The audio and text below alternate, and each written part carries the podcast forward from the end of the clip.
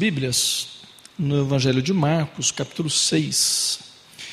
Evangelho de Marcos, capítulo 6, nós vamos ler do versículo 45 ao 52. Evangelho de Marcos, capítulo 6, do versículo 45 ao 52.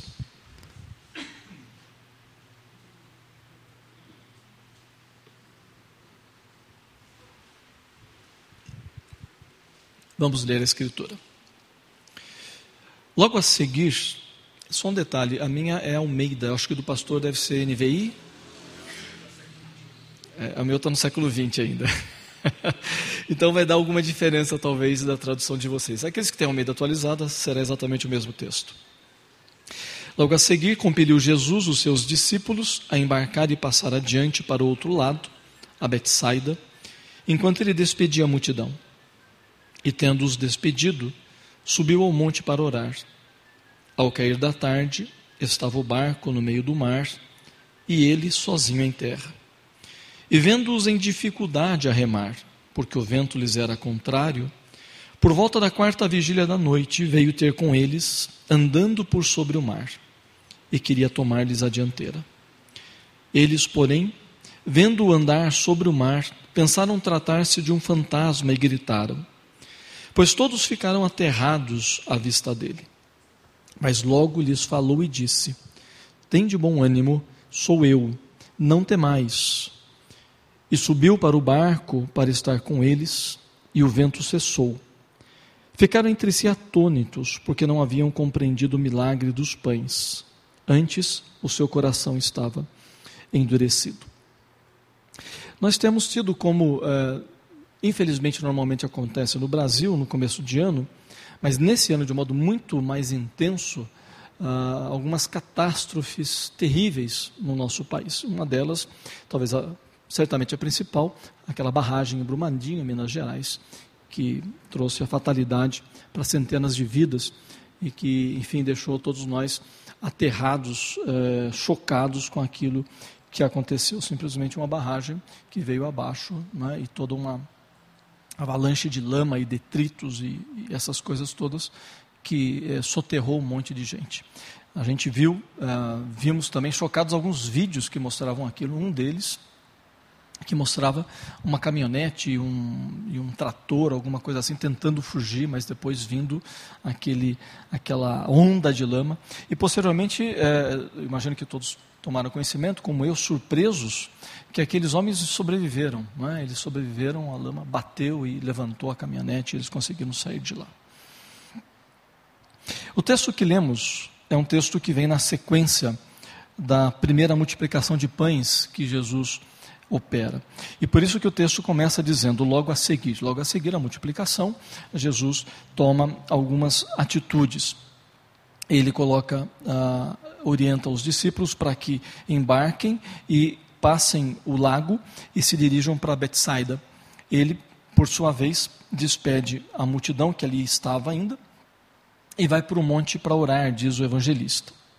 Ao final da tarde, versículo 47, nós temos dois focos de cena nessa, nesse momento. No, no lago, o barco, no meio, no meio do mar, Mar da Galileia ou Lago de Genezaré. E por outro lado, Jesus em terra, sozinho, no monte orando. E aqui, irmãos, é, já há uma, uma dica do, do narrador para a gente. Os discípulos estão aqui, Jesus está ali. Eles estão sozinhos, Jesus está sozinho. O que isso significa? Discípulos sem Jesus perigo à vista. Discípulos sem a presença de Jesus, perigo à vista. E sozinhos como estão, diz o versículo 48, que eles se encontram em dificuldade para remar ali é, no mar. As ondas, ventos e um temporal que obviamente se aproximou e os pegou de surpresa e os retém ali no meio. Eles não conseguem, pelo texto, eles não conseguem sair do lugar. Eles remam, remam e não conseguem sair. Certamente as velas não podem ser içadas em função da força do vento, que as rasgaria e tal. Então, eles têm que apelar para os remos. Mas eles não conseguem, mesmo homens experientes que são, eles não conseguem se locomover ali no meio da água. E aí a gente precisa é, pegar duas informações a do versículo 47, que diz que ao cair da tarde eles já estão no, no mar. E que agora eles estão remando até a quarta vigília, que é meio da madrugada, meio da madrugada. Portanto, eles estão há horas ali lutando com o mar, e aí então a gente pode começar a pensar que esses homens estão exauridos, cansados, estão famintos, estão já né, com a sua é, autoestima baixa, porque eles não estão conseguindo fazer o que gostariam de fazer, e certamente já é, um tanto atemorizados a respeito do que vai acontecer a eles. E aqui é um dado interessante, eu não sei quem de nós aqui é, costuma pescar no mar, ou tem contato com gente no mar, ou enfim, convive, mas eu me lembro que quando eu era seminarista, eu passei uh, um período de férias em Santa Catarina trabalhando numa comunidade é, pesqueira. De, e essa comunidade tinha uma igreja lá. E, e, eu ficava hospedado na casa deles. E eu ficava numa casa que era cerca de 50 metros do, do mar. Então você dormia ouvindo o barulho das ondas e tal. Mas o que me impressionava é, e me impressionou no período que eu fiquei lá, é que assim, de madrugada, de madrugada mesmo, eu acordava, noite ainda, eu acordava com barulho né, do, do meu hospedeiro ali, meu anfitrião levantando para ir pescar, e eu via também o barulho de outros homens saindo. E é, não poucas vezes, já no amanhecer, já né, de algum tempo depois, eu via, às vezes, obviamente, eu estava em pé, às vezes não, mas enfim, eu os ouvia retornando, e era interessante, eles faziam como que uma contagem de quem tinha saído e quem estava voltando. Eles sempre procuravam saber se alguém tinha ficado no mar, se todo mundo voltou. E o que era impressionante era o temor do mar que aqueles homens tinham. Medo, medo mesmo, medo. Se o tempo começava a ficar como está agora, eles não saíam, eles não arriscavam. Eram homens que conheciam o mar e sabiam do perigo do mar. Muito certamente, esses discípulos de Jesus são homens assim. Né? A gente lê no Evangelho que eles, vários deles foram chamados é, por serem pescadores profissionais, experientes. E, portanto, o que acontece ali não é uma coisa comum, é alguma coisa anormal, a ponto de colocá-los imóveis no meio do lago. E eles estão ali, e eles estão cansados, e eles praticamente não têm o que fazer mais. Essa situação é terrível e é problemática, e é um problema que eles não conseguem resolver, por isso eles estão há horas ali. E o texto continua dizendo que Jesus os vê em dificuldade, ali no meio da madrugada, e aí Jesus vem até eles, andando sobre o mar, e quer tomar a dianteira deles.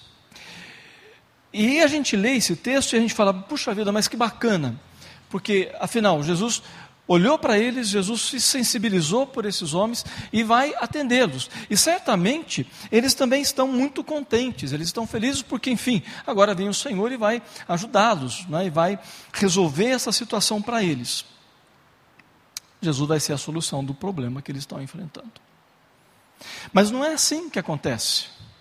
E aí é importante a gente fazer uma diferença, porque é, nós que estamos lendo o texto, nós temos algumas informações privilegiadas, que são informações só para nós leitores. Então, quando o narrador, quem está contando a história, diz: E Jesus veio andando na quarta vigília da noite por sobre o mar até eles, bem, nós sabemos que é Jesus. Mas eles estão cansados, com medo, desanimados, com fome, uma série de coisas. Eles estão à noite, eles não conseguem ver quase nada, e eles veem um vulto andando sobre as águas. Eu e você, porque lemos, sabemos que é Jesus, mas eles não têm nenhuma informação que é Jesus. Para eles, Jesus está lá na terra, para eles, Jesus está no monte orando, e de repente eles veem um vulto né? um vulto andando sobre o mar, sobre as águas. E diz o texto que o, o vulto quer tomar a dianteira, né? meio apostando corrida com o barco. Né? E aí a gente começa a entender o que se dá com aqueles homens, o que acontece com eles. Eles, vendo, pensam tratar-se de um fantasma, né? porque afinal, gente não anda sobre a água. Né? Então, quem anda? Deve ser um fantasma, alguma coisa semelhante a essa julgam ser um fantasma, E começam a gritar. E a gente pode imaginar a cena que eles estão gritando como crianças. Então, nesse momento, é aquela hora que o cara é, assim o domínio próprio. Né? O pânico chega e ele não se domina mais. Ele começa a gritar, ele começa a bater, pular, fazer coisas. É isso que acontece com eles. Porque eles não sabem que é Jesus. E olha que coisa interessante. Jesus que vem para ser a resolução do problema deles, Jesus se transforma num outro problema. Porque um primeiro problema é o mar, que não deixa eles atravessarem. Mas agora vem aquele que os ajudaria e seria a resolução, mas ele agora se constitui no segundo problema. E olhem que esse problema é seríssimo, é muito mais complicado do que o primeiro. Porque no versículo 48, o narrador diz que eles têm dificuldade para remar. Eles têm dificuldade, eles têm problema para remar. Mas, na sequência, no versículo 50, diz que eles ficaram aterrados. E eles, no 49, eles gritavam. Então vejam a progressão. Uma coisa é você ter dificuldade, a outra é você gritar aterrado que nem uma criança. Isso mostra que essa chegada de Jesus, ao invés de ser recebida para eles como a resolução, se configura no grande maior problema, porque eles não conseguem identificar que é Jesus que está chegando. Jesus chega, chega até eles e lhes diz: Tem bom ânimo, sou eu, não temais. E ele sobe do barco, e obviamente eles agora reconhecem quem é Jesus, e a situação agora caminha para uma reconfiguração para que as coisas se tornem normais novamente. Percebam na fala de Jesus uma coisa bastante importante. Jesus diz: Sou eu, não temais. Jesus não fala, não temam o mar, não temam o vento, não temam as ondas. Ele diz: sou eu, sou eu. Por quê? Porque, claro, Jesus percebe que o que está é, sendo o, a grande dificuldade, o que está aterrorizando esses homens, não é mais o mar. Eles até esqueceram do mar. A grande questão para eles agora é que o fantasma está chegando perto e o fantasma vai entrar no navio, né, no barquinho, imagine. Quando Jesus chega e fala, sou eu, ele procura resolver essa questão. Ele procura tirar esse pavor desses homens, para só depois dizer: não temam, não temam a mim, claro, mas também não temam a toda essa tempestade, toda essa dificuldade que vocês estão tendo é, no mar. E quando os discípulos ouvem Jesus dizendo, sou eu, claro, agora o temor passa, agora é Jesus, ou então, se é Jesus, as dificuldades podem ser resolvidas. O maior problema era o fantasma que só depois se manifesta como Jesus. E no versículo 51, Jesus sobe para o barco e vejam, e o vento cessa. Jesus não fala nada. Né? Ele não fala, aquietem-se, parem, sosseguem, fiquem quietos. Ele só sobe no barco e diz o texto que a tempestade para, o vento cessa. Olhem que interessante. Os ventos e o mar reconhecem Jesus imediatamente quando ele sobe no barco. Os discípulos não reconheceram. a tempestade, reconhece imediatamente Jesus. Mas os discípulos, aqueles que andam, os seguidores de Jesus, não tinham reconhecido, demoraram para reconhecer Jesus Cristo. Quando ele entra no barco, simplesmente para a tempestade, acaba o problema. Resultado? Bom, talvez nós esperaremos gratidão, louvor, ação de graças, abraços, é? alegria, gritos que, que o texto diz? Eles ficam atônitos.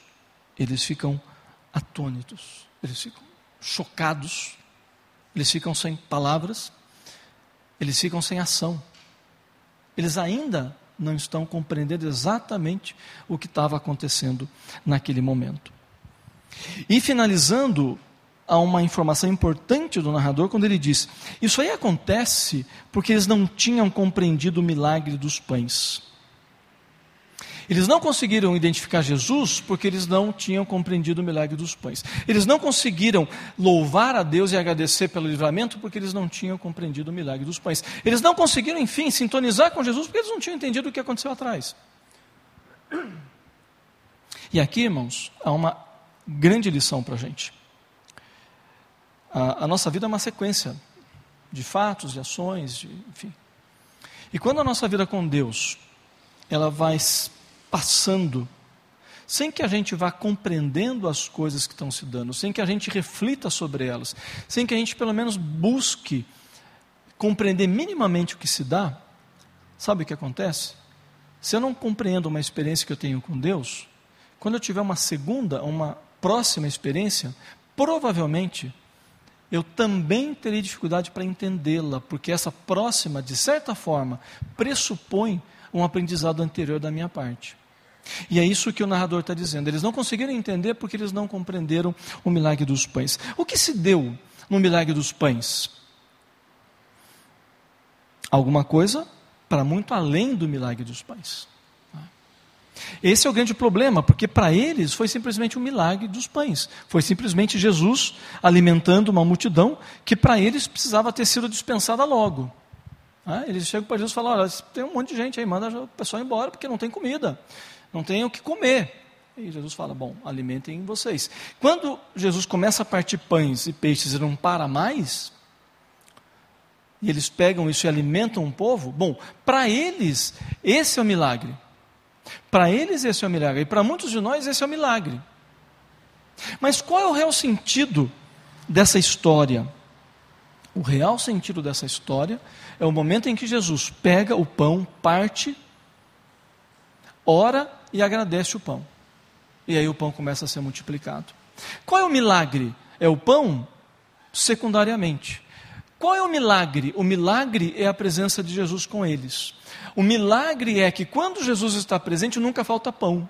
O milagre é que quando Jesus está presente, nunca falta nada. Pelo menos daquilo que ele acha que a gente precisa. É isso que eles não entenderam. Eles focaram só no pão e no peixe multiplicado, mas não focaram no ato de ação de graças de Jesus, reconhecendo que Deus estava com eles e na pessoa dele, de Jesus. É o que nós fizemos aqui hoje, essa noite. Tudo o que acontece é decorrência de comermos o pão e tomarmos o cálice. Tudo. Sejam as bênçãos, sejam as provações. O grande milagre é como o pastor diz: é o Senhor Jesus se dignar de estar conosco, com gente pecadora, gente que não presta. Esse é o grande milagre. É Jesus conosco. E quando eles não entendem esse milagre, Jesus vira fantasma. Quando eles não entendem esse milagre, Jesus se torna um fantasma.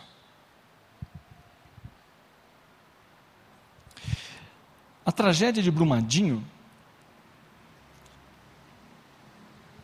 e a gente tem ouvido pelos meios de comunicação, ela começa não com o rompimento da barreira, ela começa com o número de laudos que foram falsificados, com o número de avisos técnicos que foram desprezados, com uma série de coisas que foi configurando um desastre, um crime que não teria como não acontecer. Então, por mais que a gente fique chocado, e óbvio que, obviamente devemos ficá-lo, o grande, o grande desastre não é Brumadinho. O grande desastre é como as autoridades de empresas privadas e também né, autoridades dos nossos governos tratam essas questões. Ou seja, a questão não é aquilo que apenas que nós vimos. O grande problema é aquilo que nós não vemos e que está acontecendo. Porque é semelhante a esse texto. O grande problema não é o fato de que nós saímos uh, aqui da beira do Mar da Galileia e queremos chegar a Betsaida às seis da manhã. Ah, a gente não vai conseguir chegar. O grande problema não é esse. O grande problema não é a tempestade. O grande problema é não reconhecer Jesus. Esse sempre é o grande problema meu e teu. É não compreendermos o Senhor Jesus Cristo. Quando isso acontece? Quando no dia a dia nosso a gente não consegue entender que Ele está agindo. Quando talvez a gente constrói expectativas que não se cumprem. Quando a gente espera que Deus age de tal maneira e Deus não age. Quando enfim a gente quer coisas e elas não vêm. Ou quando a gente não quer problemas e provações e tribulações e elas vêm. E a gente fica olhando para o mar, a gente fica olhando, nossa, mas o vento na minha vida está muito forte, né? o meu barquinho está entrando água, ah, mas a, a, a onda vai me cobrir. E esse não é um problema. E nunca vai ser. O grande problema é a gente não reconhecer nessas situações a presença de Jesus. Ou pelo menos reconhecer que Ele está ali. Para a gente também tentar entender como que Ele está ali. Ou estando ali, como Ele está fazendo. O grande problema é que às vezes Ele é o fantasma. O grande problema não é o problema, o grande problema é Jesus muitas vezes para nós. E se a gente pudesse, a gente falaria: Jesus, dá um tempo, dá licença, porque do jeito que você está fazendo comigo é melhor ir para longe. Esse é o grande problema da nossa vida. Identificarmos Jesus nas nossas vidas, nas nossas lutas, nas nossas dificuldades. Mas não é o Jesus como a gente pensa, né? É um Jesus bonitinho. Nem muitas vezes o Jesus do dogma, é o Jesus do dia a dia. É aquele para quem a gente ora, é aquele que a gente espera a resposta, é aquele que nos atende, é aquele que às vezes silencia, é aquele que às vezes fala ao nosso ouvido, é aquele que, enfim, às vezes nos escandaliza porque age de maneira que nós não esperaríamos que ele agisse. É um fantasma, às vezes nós dizemos. E às vezes nós dizemos: esse fantasma está trazendo medo, né? ele está me atrapalhando, está me tornando, está me trazendo pavor. Então, às vezes, o grande problema não é o desemprego.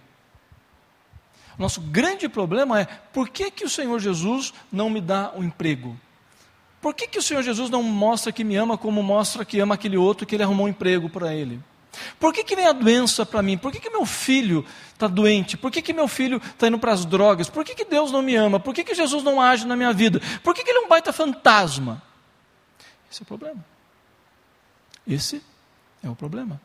E como diz o narrador, eles não entenderam porque eles não tinham compreendido lá o milagre anterior. Quando a gente não entende como Deus está fazendo, sabe? Na próxima a gente, vai, a gente vai entender menos ainda.